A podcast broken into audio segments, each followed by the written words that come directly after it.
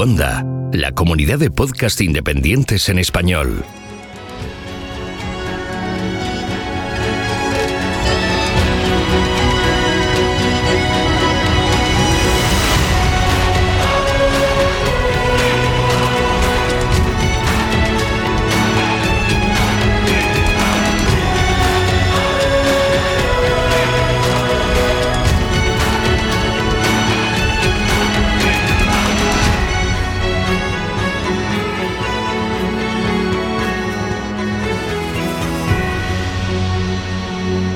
Bienvenido a GeoCastaway. Dime y lo olvido, enséñame y lo recuerdo, involúcrame y lo aprendo. Hola, geonáufragos. Somos Germán y Mario, bienvenidos en GeoPeque. Bueno, este mes no solo somos Germán y Mario, ha venido con nosotros el hermano pequeño, el terrible Gonzalo. Hola. ¿Y por qué está aquí con nosotros Gonzalo? Porque vamos a hablar de una cosa que le gusta mucho a él y es... Los Pokémon. Los Pokémon no. Podríamos hablar de los Pokémon, pero vamos a hablar de... Los Dinosaurios, que después de no sé cuántos programas no hemos hablado de los dinosaurios. No hemos hablado de mil años. Bueno, pues Mario, dinos. ¿Qué son los dinosaurios? Dinosaurio fue formalmente nombrado en 1842 por el paleontólogo Richard Owen, que pretendía evocar su tamaño y majestuosidad. El término deriva de las, palabras griegas deino, que significa terrible, potente o gran temor, y sauro, que significa lagarto reptil. Los dinosaurios vivieron en la era mesozoica. Los primeros en el registro fósil aparecen hace 200 230 millones de años, durante el periodo Triásico, y todos los dinosaurios no avianos murieron en el final del periodo Cretácico hace 65 millones de años, cuando cayó un meteorito. Los paleontólogos, esos científicos que estudian fósiles, han identificado caracte- características esqueléticas especiales que tienen todos los dinosaurios, como por ejemplo tres o más columnas vertebrales, vértebras sacras que, que se unen a las caderas. Hoy en día todo cuanto conocemos de ellos es lo que nos han revelado sus huesos. Sabemos que tenían la piel de escamas y que ponían huevos, como los lagartos actuales. Bueno, y si te encontraras con un dinosaurio por la calle, ¿cómo lo reconocerías? ¿Eh? Estás para pensar eso. ¿Y si me lo estás preguntando? Si solo ves que es grande y que es diferente a los animales normales. Mm, bueno, pero algunas características tendrá. Unas patas situadas justo debajo del cuerpo, no separadas como las de los lagartos. Esto les permite erguirse y andar sobre dos patas, en lugar de sobre cuatro. Unas poderosas patas traseras para correr rápido, unas patas delanteras muy móviles, con dedos y, ga- y garras para rascar, agarrar y sujetar, una boca musculada para morder muy fuerte, tirar y arrancar, y una cola robusta que se levanta para mantener el equilibrio y se balancea para correr mejor. También parece ser que una de las características de los dinosaurios eran las plumas. Algunos tenían gran parecido con los pájaros. Vale, De hecho, el origen de las aves está en los dinosaurios, por eso le dan tanto miedo a tu madre los pajaritos. ¿Lo sabías? No te rías mamá. Bueno. El karma, el karma. Volviendo a los dinos. Estos fueron los dueños de nuestro planeta hace más de 240 millones de años. Muchísimo. En esa época hacía más calor que ahora. ¿Más que en Murcia en verano? Más que. Jope.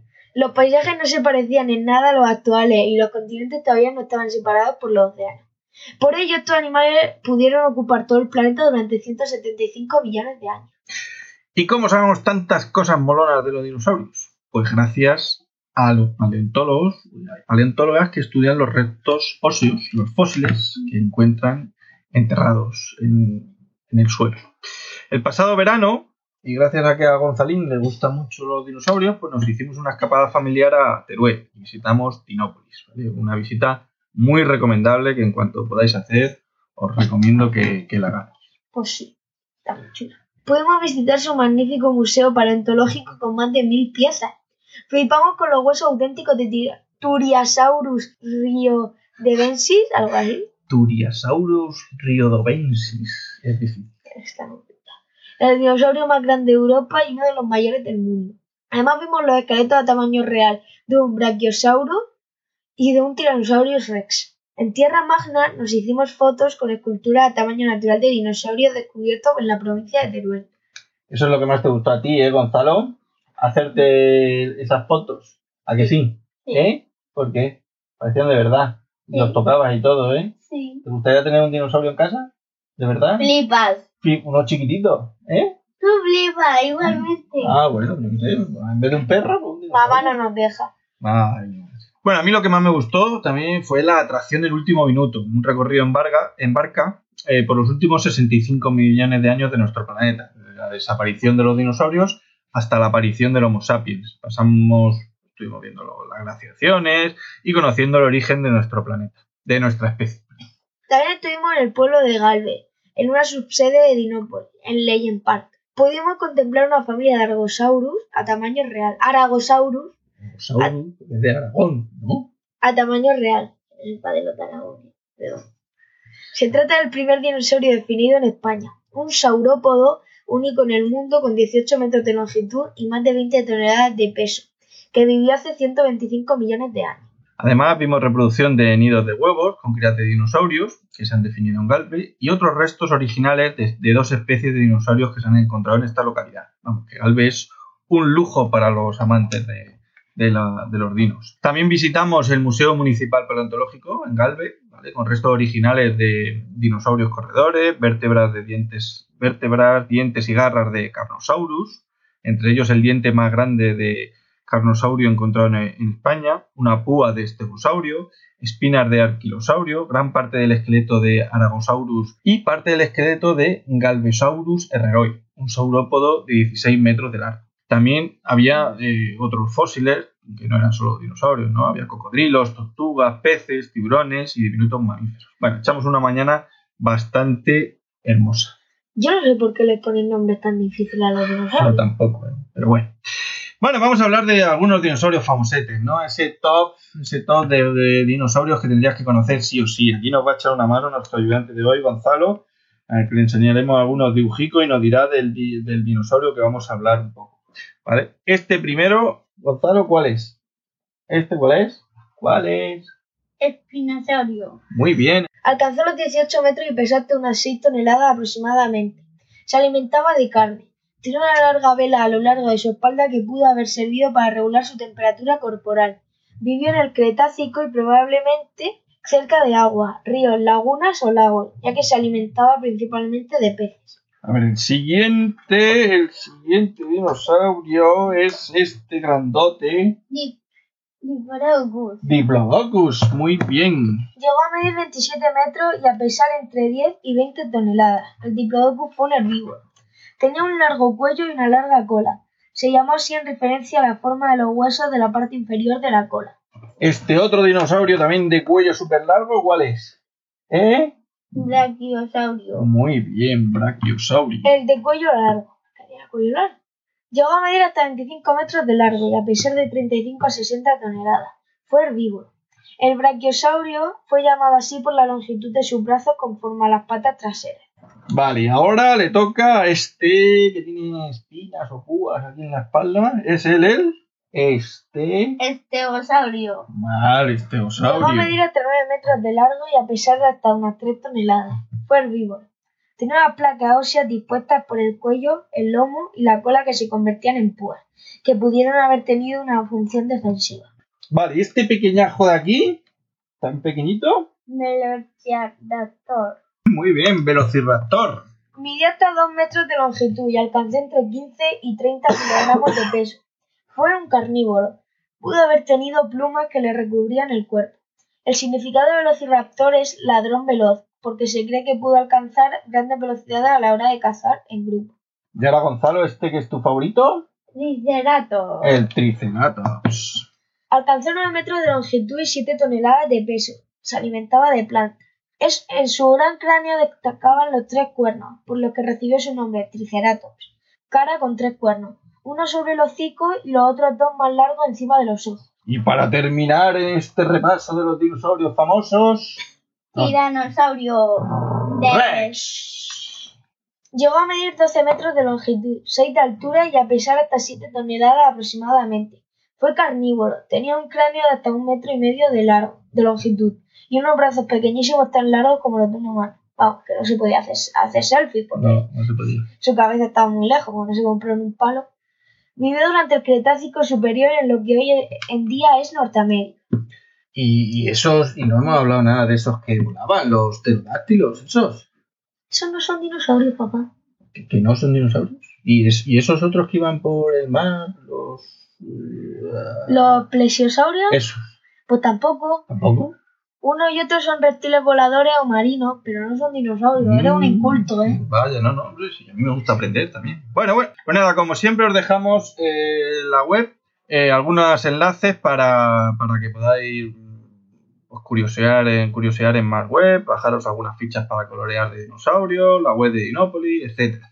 Bueno, y para ir terminando, vamos a hablar del libro del mes, un libro de Gonzalito, que se llama Mi Enciclopedia de los Dinosaurios Muy Importantes, de ediciones EDB. Encontraremos un montón de datos curiosos. Conoceremos cómo era el planeta Tierra en el Mesozoico, cómo era la vida de los dinosaurios, qué comían, cómo se comunicaban los dinos más importantes y también nos enseñan qué son los fósiles y cómo el trabajo de, en paleontología. Un libro imprescindible para los peques amantes de estos animalitos tan cookies. Ah, bueno, si te encuentras un tiranosaurio rex, no piensas que es cookie. Bueno, vamos, sí, ya sabes. Bueno, y con esto terminamos. Hasta la próxima. Y recuerda, Ponle geología a la vida. Adiós.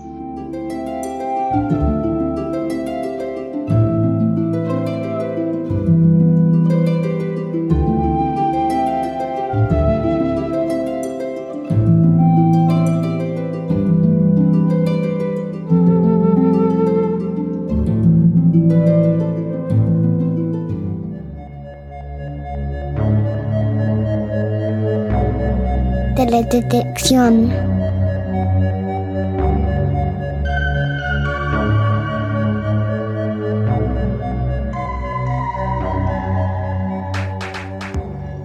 ¿Cómo podemos realizar una interpretación geológica de imágenes de satélite una vez que ya tenemos las imágenes en nuestras pantallas? ¿Y cómo podemos realizar un mapa geológico a partir de estos datos? Esta pregunta seguramente te la has planteado en algún momento y si es así, es momento de que te quedes a escuchar un rato más.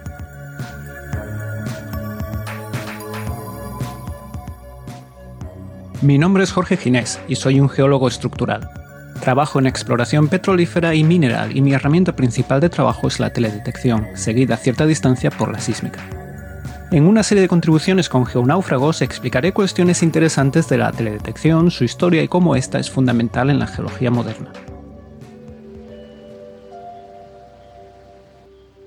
Esta entrega de teledetección es la continuación directa de la anterior en la que expliqué cómo se eligen los datos y cómo se pueden combinar para comenzar a realizar una interpretación geológica de imágenes. Así que si no lo has escuchado te invito a que lo hagas ahora. Pero ha llegado el momento en el que observemos imágenes y las comentemos. Así pues, os invito a que descarguéis la imagen de la que vamos a hablar, que estará en la dirección, su dirección estará en la descripción del podcast. Si lo estáis escuchando de cualquier otra manera y no tenéis la descripción a mano, podéis buscar en mi blog, jorgegines.com. Mi blog no tiene muchos artículos, así que no os preocupéis, no será muy difícil encontrar una imagen si buscáis FARS y geonáufragos. Así bien, la imagen de la que vamos a hablar, que espero que ya tengáis delante de vuestras pantallas, pertenece a una publicación mía con unos, con unos compañeros de trabajo del año pasado. Se trata de un artículo sobre teledetección en la región de Fars, en, las, en los montes Zagros de Irán. El artículo, el título en sí es Remote Sensing Applications in the Fars Region of the Zagros Mountains of Iran. Si os interesa el artículo completo me lo podéis pedir, no lo puedo colgar en mi blog, sí lo puedo dar a título personal. El orógeno de los Zagros es una cadena montañosa de unos 2.000 kilómetros de longitud que se extiende desde el sudeste de Turquía, a través de Siria, Irak e Irán, hasta el estrecho de Hormuz, que es el estrecho que separa Irán de Omán. Es la entrada al Golfo Pérsico. El orógeno en sí está separado, en, está dividido en tres partes, una parte magmática o ígnea, la parte metamórfica y el cinturón de pliegues y mantos, que es a lo que nos referimos como el cinturón de pliegues y mantos de Zagros. Los montes Zagros son la consecuencia de la tectónica compresiva durante el Cenozoico que cierra el océano de Neotetis, dada la convergencia entre Arabia y Eurasia. Las rocas que nos encontramos allí son fundamentalmente una secuencia de unos 12 a 15 kilómetros de espesor de rocas fanerozoicas, que, bueno, desde el, Cámbrico hasta, hasta tiempos recientes, que se depositan sobre una sal cámbrica. Esta sal tiene como nombre la formación, es la formación Hormuz, y se entiende que es un nivel de despegue, muy importante sobre el que se forman unos gigantescos anticlinales que seguramente habéis visto en algún momento. La región de Fars es la región que se sitúa más al sur, forma un arco y tiene unas características bastante distintivas respecto al, resto del cinturón de pliegues y mantos, pero no nos vamos a meter en eso hoy. Además de estos gigantescos anticlinales, una consecuencia de la presencia de la sal es la presencia de diapiros y glaciares y otro tipo de formas debidas a la tectónica salina en superficie. Estamos hablando de algunos de los, de los diapiros más grandes del mundo y su aspecto es realmente espectacular. Después de esta rápida introducción ya es momento de ver la imagen en sí. Lo que tenéis delante de vosotros, si ya lo estáis viendo, es una, es una figura que está dividida en tres partes. La parte superior es la imagen de satélite, es la imagen de Sentinel-2 en la zona media tenemos la, mi interpretación, ese es el mapa geológico que, yo he producido. En la parte inferior tenéis la, leyenda. Ya veis, es una leyenda típica y, clásica de un mapa geológico. La figura tiene varias etiquetas, tiene además de las coordenadas que os pueden ser útiles si queréis buscar la región en sí, aunque voy a, facilitaros también las, el, link en Google Earth o Google Maps para que lo encontréis. Las etiquetas además van a ser muy útiles para poder referirnos a, distintos elementos geológicos que podemos ver. Como podéis ver, todos los nombres eh, comienzan con QE, que significa, significa montaña en iraní, en, farsi. Así que esta parte la voy a omitir. Los anticlinales son, son bastante conocidos. Tenemos Anguru en la parte inferior derecha, tenemos Su en la parte eh, occidental, Korus en la parte del noroeste, Gashu en el centro este y en el noroeste, perdón, en el noreste tenemos el anticlinal de Handum. Una cosa que ya podéis observar, tal vez, espero, es que Shu y Gashu están, están unidos, pero de esto hablaremos, espero recordarlo un poco más tarde. Lo primero que observamos en esta imagen es que los colores no son muy naturales, no son reales, y esto es efectivamente, como ya podéis imaginar, porque se trata de una imagen de falso color en la que he mezclado las bandas 12, 8 y 3. Es decir, la imagen que está compuesta por tres canales, rojo, verde y azul, lo que muestra es el infrarrojo de onda corta, el infrarrojo de onda cercana y verde, en este orden. Es una composición bastante habitual en este tipo de paisajes, sobre todo en los montes, en los montes Zagros. Son, es una zona desértica y subdesértica, mejor dicho, en la que hay presencia de ciertos tipos de minerales que queremos destacar. Como podéis observar, en la imagen hay probablemente dos o tres colores muy predominantes que ya os habrán llamado la atención. Tenemos unas rocas de color azul turquesa o verde turquesa tal vez. Tenemos unas rocas moradas y hay unas estoy contando 3, 4, 5 tal vez zonas donde hay unas rocas entre rojizas y azul, con un aspecto bastante rugoso. Lo que, lo que estamos haciendo aquí, mezclando esas, esas tres bandas, es destacar la presencia precisamente de sales que nos dan esos colores tan característicos en este tipo de, imágenes. Las rocas que he descrito como rugosas, esos son los diapiros de sal. Tienen un aspecto em, muy roto. Es precisamente porque su geomorfología es muy reciente. Las rocas de color turquesa es la formación Gasarán, que es una formación del, Mioceno y es una, son unas sales. Es un, es un nivel de despegue intermedio. Por cierto, sobre las edades, las, las rocas que podemos ver formando los glaciares de sal y los diapiros, eso es la, sal cámbrica de Hormuz, que asciende unos 12 kilómetros. Así que podéis imaginaros las tensiones que hay eh, en un orógeno para que la sal suba más de una decena de kilómetros. Y finalmente de estos colores que destacan más tenemos esas rocas de color púrpura, que en el mapa he puesto de un color beige o color crema, que es la formación Mishan. Podemos ver otros tipos de roca, pero vamos a hablar de la estructura primero. El anticlinal de Anguru es bastante, es bastante obvio y bastante evidente. Podemos ver un anticlinal con una orientación este-oeste, es un anticlinal periclinal. La estructura en sí podemos ver que sobre la escala, donde, donde he puesto la indicación de 20 kilómetros, aparece, hay un diapiro. El flanco sur también es notable que está buzando más que el flanco norte y esto lo podemos ver por esas, lo podemos averiguar gracias a esas facetas triangulares que rodean el anticlinal como si fuese la cáscara de un huevo que se ha roto y podemos ver que son más elongadas en este tipo de vista en el norte que al sur. Esto indica que el sur está simplemente buzando más. Las rocas intermedias que hay entre, entre el, diapiro y las rocas em, turquesa son unas calizas, hay varios niveles intermedios también de areniscas. Si nos desplazamos hacia el norte podemos ver otro tipo de estructura que está estratigráficamente sobre las rocas púrpura. Es un sinclinal. Algo que me gusta de esta imagen es que donde está el, el cartel de Gasu, podemos ver que se trata de unas calizas verdosas.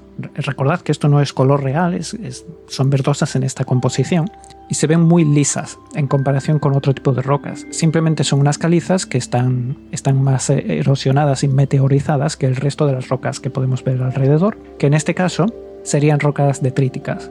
Entonces ya podemos ver varios varios aspectos que nos indican qué rocas tenemos delante. Uno es el color. En cualquier banda, en cualquier combinación de bandas, distintos tipos de roca con distinta composición mineral van a producir un color distinto. Lo que queremos hacer es que esos colores sean cuanto más exagerado mejor para poder distinguirlos bien. Podéis ver que en esta zona el mapa casi se hace solo, ¿verdad?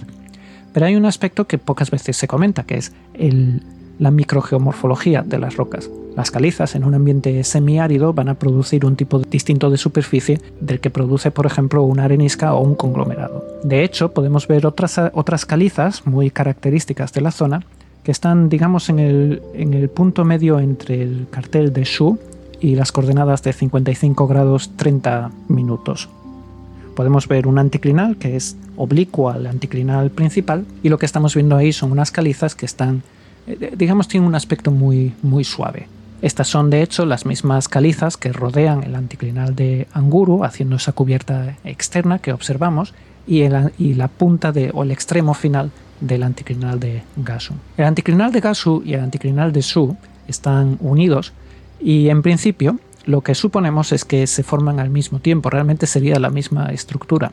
En esta imagen no se puede apreciar, si, si os interesa el paper, porque hay una hay una estructura de basamento, o esa es nuestra interpretación, que cruza esta imagen en, prácticamente en una diagonal perfecta, del noreste al suroeste.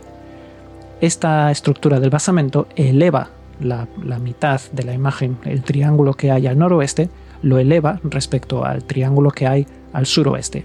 Por eso podemos ver que el nivel estratigráfico es mucho más joven en el anticlinal de Anguru y Gasu del que hay en Shu o incluso en Korus.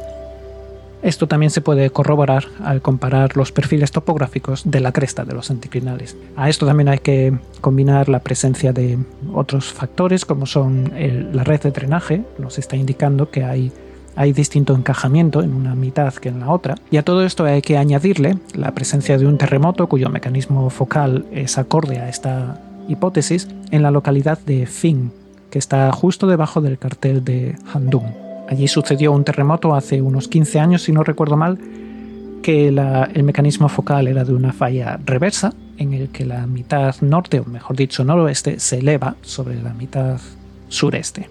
Pero volvamos a la, imagen. Una vez que ya hemos visto que hay distintos, distintos tipos de rocas y los podemos distinguir, lo que yo comenzaría a hacer habitualmente es colocar unos, unos símbolos de buzamiento. En esta figura he puesto unos símbolos que son cualitativos, es decir, si buza de una manera ligera, moderada, o si, es vertical o si es eh, horizontal. Se pueden extraer buzamientos cuantitativos en los que podemos dar una cifra, pero en esta imagen, que es una simplificación del proceso, no, no lo he hecho. La ventaja de colocar los símbolos de buzamiento al principio es que estamos reconociendo el terreno, ya estamos eh, identificando anticlinales, inclinales o tal vez algún tipo de falla incluso. En esta región hay muy pocas fallas en superficie. Hay fracturas, hay fallas menores, pero no hay, no hay grandes cabalgamientos. En el mapa he cartografiado en rojo los símbolos de los anticlinales y podéis ver que es el símbolo clásico con una, fecha, con una flecha al final del cabalgamiento indicando simplemente el eh, cierre periclinal. Como sabemos que hay muy pocos cabalgamientos en superficie en toda la región y vemos los anticlinales perfectamente, pues sabemos también que entre dos anticlinales tiene que haber un sinclinal habitualmente. Y esto es realmente lo que estamos interpretando aquí, no tiene mayor dificultad. En la imagen he añadido algo que a mí personalmente me gusta poner, que son las trazas de la estratificación. Creo que hace que el mapa sea más sencillo de ver, que sea más sencillo de interpretar y, y de leer. Desde mi punto de vista, tiene más sentido cartografiar primero la estructura y después la estratigrafía. El mapa está realizado en un sistema de información geográfica, es decir, todo está georreferenciado y en este caso yo uso TNT eh, de Microimages. La mayoría de vosotros seguramente tenéis acceso a ARC o con total seguridad porque es gratuito podéis hacer lo mismo en QGIS.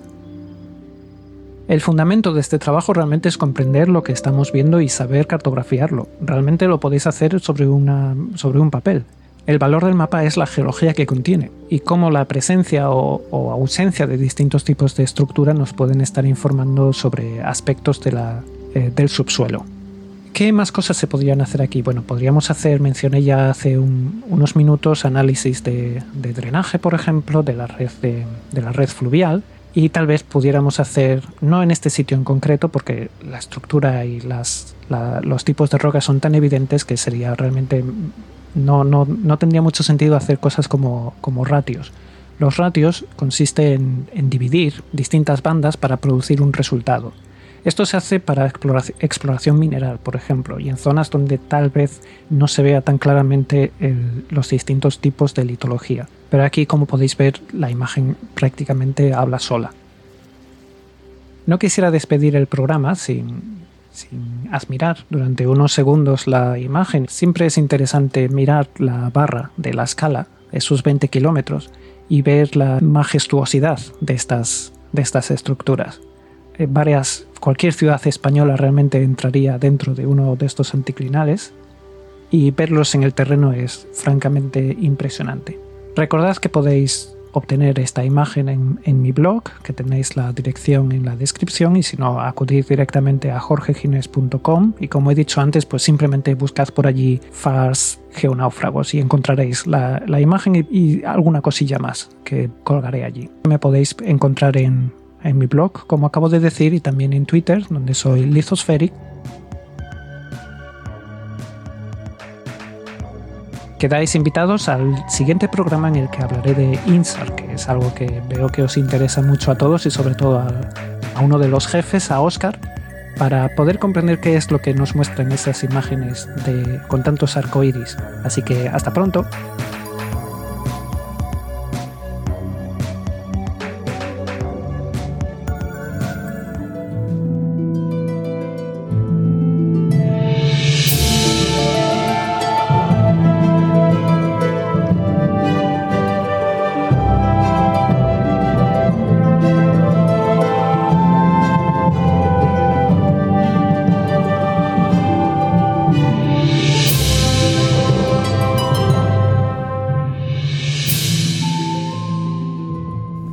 Hola a todas. El Curiosity ya ha cumplido más de 3.000 días sobre la superficie de Marte y se encuentra en las inmediaciones de un pequeño promontorio rocoso llamado Mount Meadow, uno de los afloramientos más interesantes estudiados en los últimos meses y donde ya ha tomado una muestra con su taladro.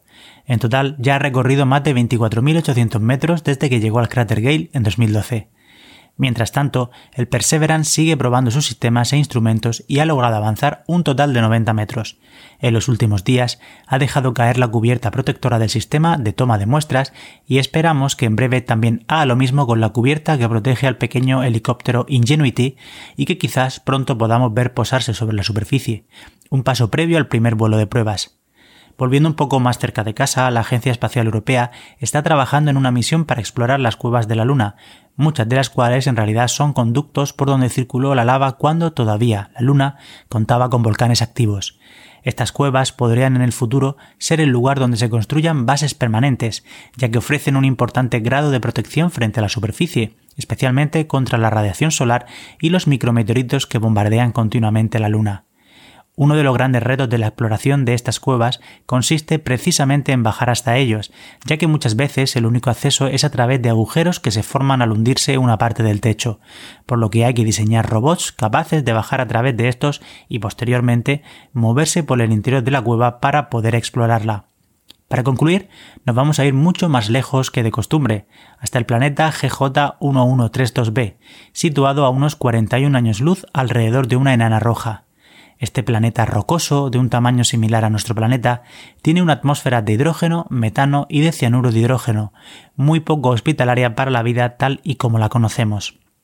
Un equipo de investigadores han descubierto, gracias a los datos del telescopio espacial Hubble, que esta atmósfera no es la original del planeta, sino que es una atmósfera secundaria formada a partir de los gases de las erupciones volcánicas y de los volátiles que emite la lava conforme ésta se va enfriando.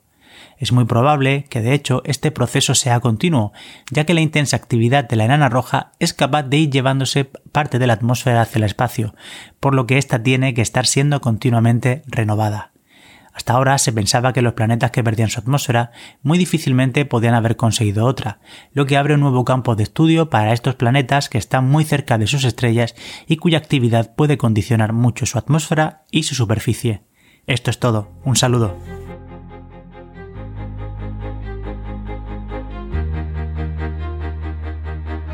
Envíanos tus comentarios, preguntas o sugerencias a geocastaway.gmail.com Puedes escribirnos en nuestra web geocastaway.com.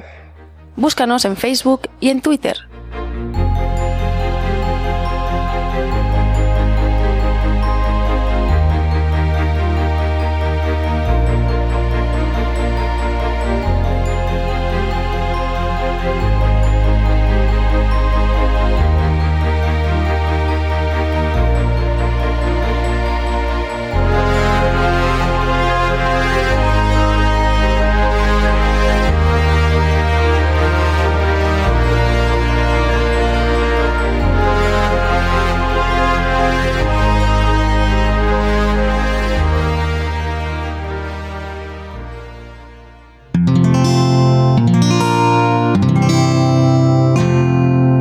Puedes escuchar más capítulos de este podcast y de todos los que pertenecen a la comunidad Cuonda en cuonda.com.